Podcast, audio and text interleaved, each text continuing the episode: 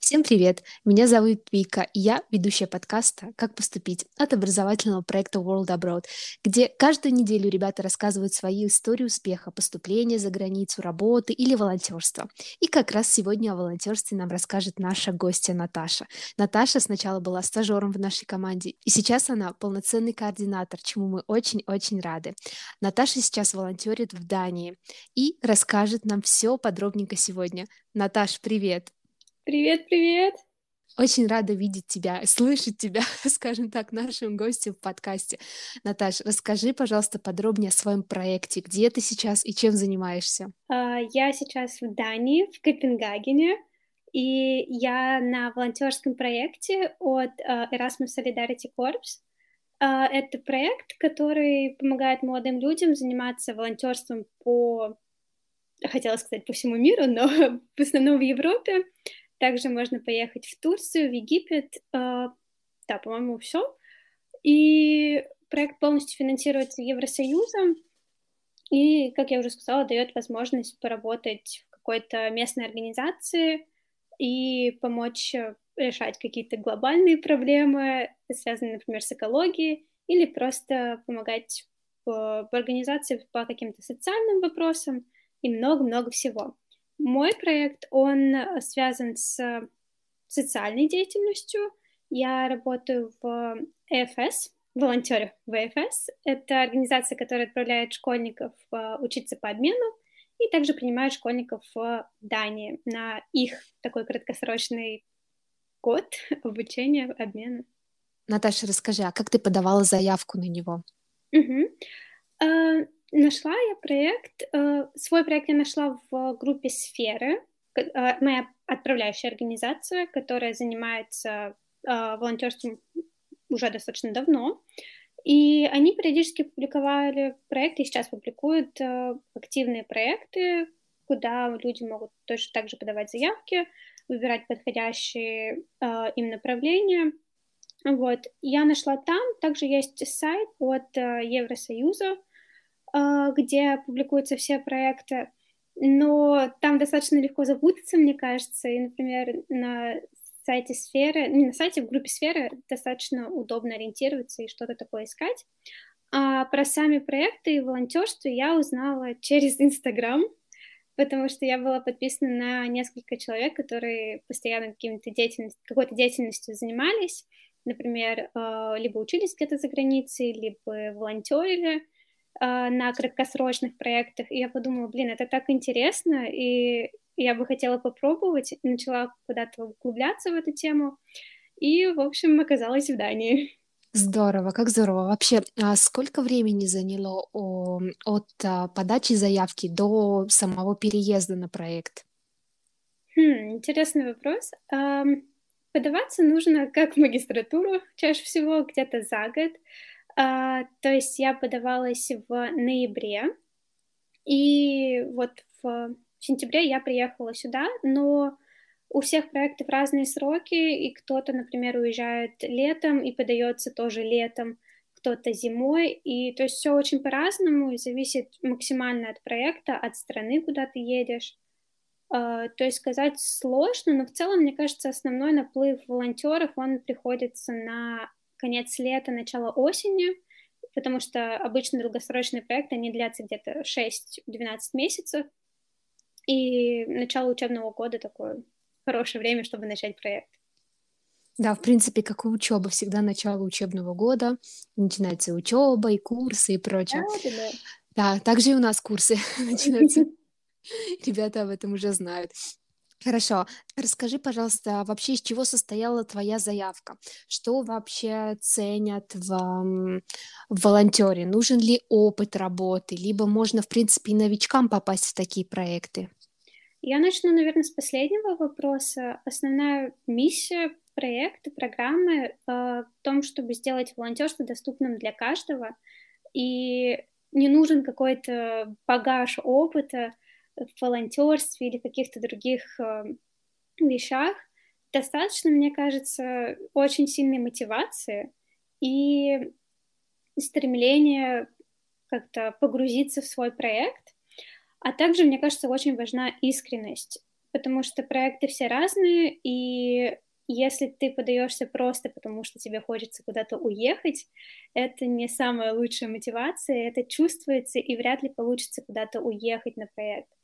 А сама заявка обычно состоит из формы, где нужно описать э, э, свою мотивацию, ответить на пару вопросов, э, например, ну, такие типичные вопросы собеседования, какие там у тебя слабости, какие сильные стороны, чем ты гордишься. Вот, все это тоже зависит от проекта и иногда меняется, но основной костяк, он всегда одинаковый. И также нужно приложить свое резюме, написать свой опыт, который будет э, релевантен какой-то определенной программе, проекту. А потом уже, если, если работодателю будущему а, контактному, а, контактной организации понравится твое резюме, твое мотива- мотивационное письмо, то они приглашают тебя на интервью и дальше с тобой разговаривают, смотрят, насколько вы вообще мэчитесь а, энергетиками, и если все хорошо, то они пишут все, начинаем процесс, и начинается самое такое долгое, муторное ожидание, работа с бумажками, но оно все того стоит, и главное не сдаться на этом пути.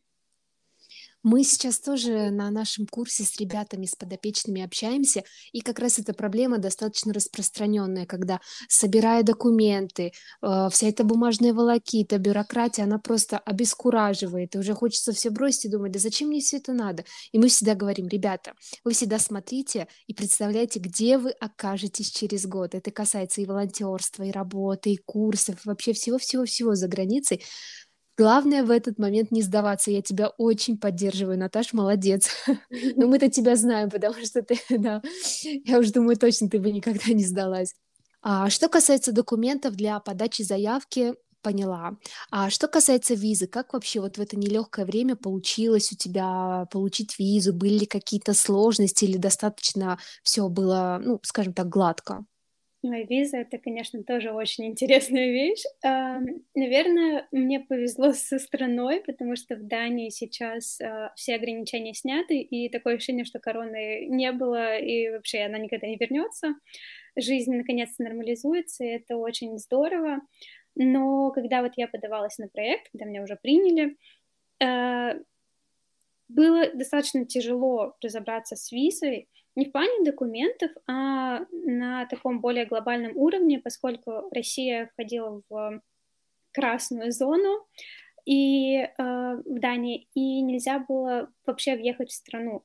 То есть неважно, там ты едешь учиться, едешь работать, едешь волонтерить, вообще никак. И, и это все произошло где-то в весной, то есть я уже думала, ну все, кажется, я никуда не еду, но, опять-таки, нужно просто было подождать, как-то отпустить ситуацию и смотреть, получится, не получится. И, например, из-за того, что я подалась позднее на визу, у меня немножко сместились сроки проекта. Я должна была уехать где-то в августе, а получилось приехать только в сентябре. В остальном проблем с визой вообще никаких не было. Э, все документы помогала подготовить э, моя отправля... принимающая организация. А также отправляющие организации отвечали на все вопросы, которые у нас были э, у волонтеров. И ожидание, ожидание было долгим. То есть визу нужно было ждать где-то два месяца. Э, но я, например, жила в Санкт-Петербурге, поэтому как-то у нас получилось это дольше. Э, ребята, которые из Москвы, они получили свою визу где-то через месяц. А, то есть это было в зависимости также от а, визовых центров, да, от работы визовых центров? Э, скорее всего, да. Ну, то есть все документы, они как, получается, собираются визовым центром и отправляются в Данию. Там их там рассматривают, что-то с ними делают и решают, э, достоин ли ты въехать в эту прекрасную страну или нет. И, видимо, те, кто живут в Москве, у них как-то получилось с этим лучше. Но тут нужно не забывать, что все глобальные изменения, они также, также влияют на процесс э, э, работы миграционного офиса. То есть, например, любое какое-то событие э, в мире, которое у нас происходит, которые у нас происходят сейчас достаточно часто, а, они могут повлиять на то, как быстро будут рассматривать твое заявление и насколько оно срочное. Ну да, это касается вообще всего, и обучения, и переезда вообще в другую страну, все понятно. И хорошо, что все хорошо получилось, даже после такого длительного ожидания. Вот, да. а, что по поводу покрытия? Расскажи, а какое вообще покрытие у твоего проекта? Угу. А, как я уже говорила, а, практически все покрывает Евросоюз. То есть э, моя программа обеспечивает меня жильем. Я живу в центре Копенгагена, чтобы вы понимали, oh. э, в комнате. Э, и комната достаточно просторная. То есть, например, волонтеры, которые помогали мне с э, перемещением всех моих вещей из аэропорта, мне сказали, что они мне завидуют. Вот, потом покрывается еда, так как я живу не в принимающей семье, у меня отдельно выделяются деньги на еду. Также есть карманные деньги, потом э, все расходы, связанные с документами, например, с визой, с э, билетами, потом э, что еще? тест на ковид в России, это все тоже покрывается. Э, и, в принципе, денег должно хватать. Я говорю должно, потому что я еще не успела открыть э, банк в стране. И я пока жду, когда я смогу получить все свои деньги назад.